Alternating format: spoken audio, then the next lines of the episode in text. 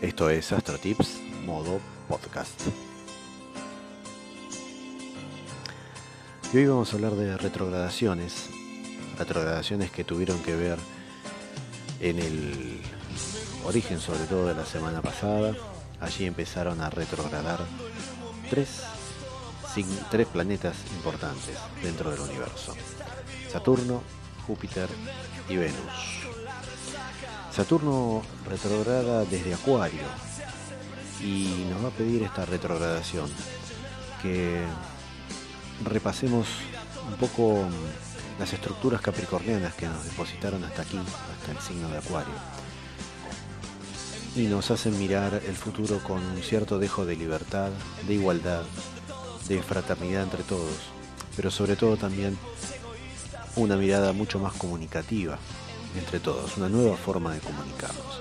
Para poder instalarnos en ese estadio, Saturno nos hace retrogradar para ver desde qué forma nos vamos a parar, qué actitudes vamos a tomar para poder alcanzar todos esos objetivos y todas esas características acuarianas en el futuro.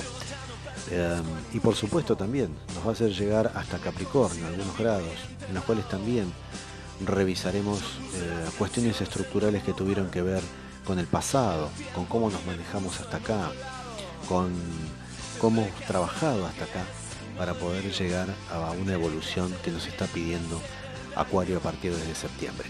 Saturno se va a poner directo en Acuario en el mes de septiembre y a partir de ese momento cambiarán los paradigmas y sobre todo cambiará la figura de papá dentro del universo zodiacal tendiendo a que papá va a ser más, un poquito más liberal, un poquito menos, eh, menos eh, condicionante en cuanto a sus normas y a los deberes impuestos hacia nosotros, y también una visión de padre un poquito más integrador y democrático, no tan tiránico como, como Acuario. Por lo tanto, nos espera un tiempo de más libertad, de un poco de también de que se nos afloje un poco la presión y también que nos lleve a un momento en el cual podamos todos comunicarnos en forma asimétrica. ¿Mm? Esa es la manera. Por otro lado, em, Júpiter va a ser el, o es el otro planeta que retrograda. Júpiter es el dios de la fortuna dentro del zodíaco, aquel que nos permite la expansión, la mirada optimista eh, y esperanzadora hacia el futuro. Y también retrograda partir del 13 de mayo hasta el 13 de septiembre, casi se va a poner directo al igual que Saturno en la misma época.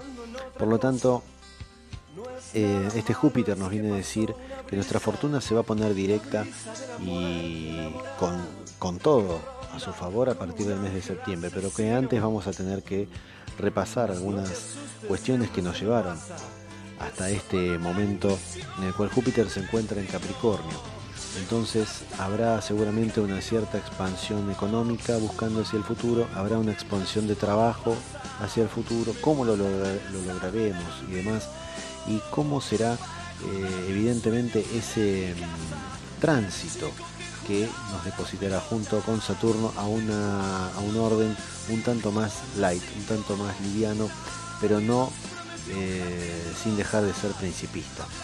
La energía acuariana tiene mucho de principio y de valores también, pero no tan rígidos como los capricornianos. Así que será momento de repasar.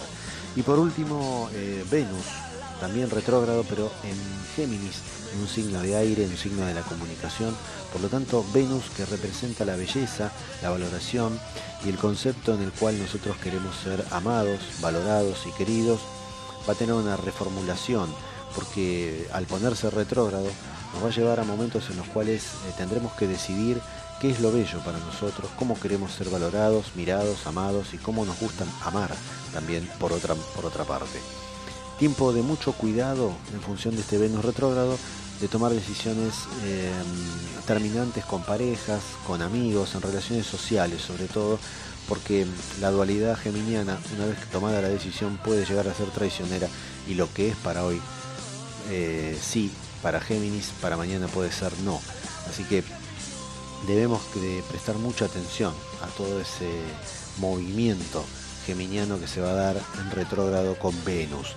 Esto se va a extender hasta el 25 de junio y por lo tanto se va a poner directo en cáncer Venus a partir del 25 de junio, con lo cual a partir de ese momento sí, ya está liberada la zona de decisión, las, eh, todo lo que hayamos madurado, Em, y pensado durante este tiempo en cuanto a la valoración y en cuanto a lo bello, em, puede ser destrabado a partir de ese momento. Por lo tanto, aconsejo no tomar decisiones apresuradas y esperar, madurar, macerar. Si lo tenés que hacer, trata de hacerlo de una forma suave, delicada y tratando de que el otro o la otra persona no se ve afectado en su sensibilidad. Comunica las cosas de una manera en la cual em, todo sea lo menos doloroso posible.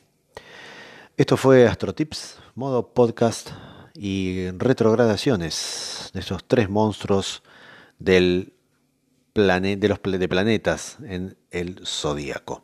Nos estamos viendo en un próximo encuentro, amigos. Muchas gracias. Cuídense y quédense en casa y que sigan bien.